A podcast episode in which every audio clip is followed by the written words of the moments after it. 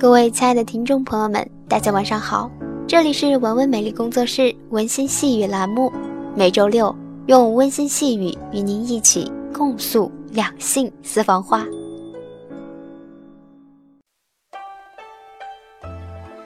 手机和聊天软件已经成了现代人生活中不可缺少的一部分。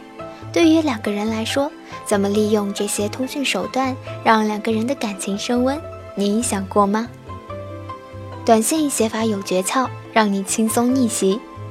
经营爱情需要经常沟通，短信、手机聊天软件是很多情侣沟通的工具。怎么写好一条爱情短信呢？下面就通过举例说明。教你写手机爱情短信，让爱的信息甜蜜传到他的心里。短信或者是现在很红的手机聊天软件，在男女恋爱中占着举足轻重的角色，特别是在暧昧期，他怎么还不赶紧回我？是不是哪一句惹他不开心了？等等，一来一往，短信的及时性变得非常重要。女人该怎么样传短信，才不会让你未萌生的恋情飞了呢？让你导向恋爱成功的关键就在天使短信里。首先要介绍的是完全无知却猛传的可怕的恶魔短信。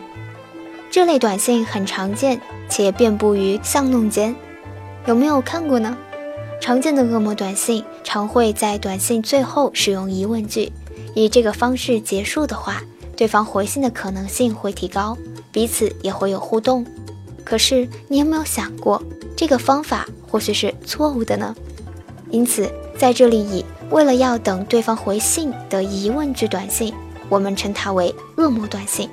首先来举一个恶魔短信的失败例：肚子好饿哦，你在做什么呢？也许是让你们从陌生到熟悉的一个契机，但是关系变好之后，渐渐的。就会变成对方的包袱与负担。再举四个恶魔短信的例子：起床了吗？你在做什么呢？好想睡，你已经睡了吗？工作结束了，你几点下班呢？天气好好，要不要一起去哪里玩呢？我想大家应该都有过这样子的短信吧，因为想知道对方的心情，不知不觉的就一直质问下去。可是。这些全部都是失败的讯息。失败短信的四个理由：第一个，想要得到对方的回信，想把握对方，过度期待；第二，这种短信会让对方呈现出一定要回信的状态；第三，如果情况不停的重复，对方会在你无知的情况下开始感到压力；第四，产生束缚感，因此他会开始感到厌烦。总之，恶魔短信就是最初让情绪沸腾，但却不知不觉的反复放肆起来，成为失败的疑问句短信。导向恋爱成功的天使短信，天使短信其实非常的简单，只是不使用疑问句而已。就让我们来把刚刚的恶魔短信订正成为天使短信。起床了，抱着棉被，心情好好，温暖。好想睡，已经没有意识了。工作结束了，一个人吃饭。天气超好，今天一整天都要去外面走走哟。变身后的天使短信，可爱度上升，易让彼此的关系突飞猛进，对方也会有想要照顾你的那颗心。最重要的是，绝对不要使用疑问句。趁着还没有习惯，不知何时使用到了疑问句。现在了解后，马上改进，渐渐的抓到窍门就没有问题了。天使短信和恶魔短信的差异，恶魔短信是什么？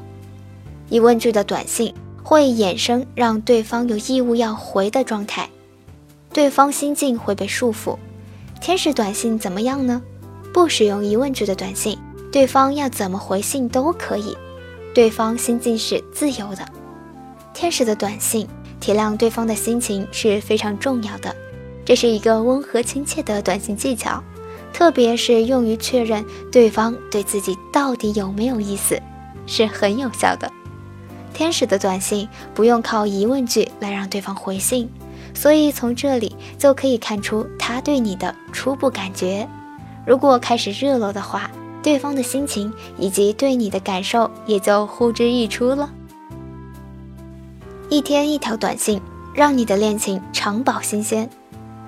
或许有人会想，每天一条短信还不简单吗？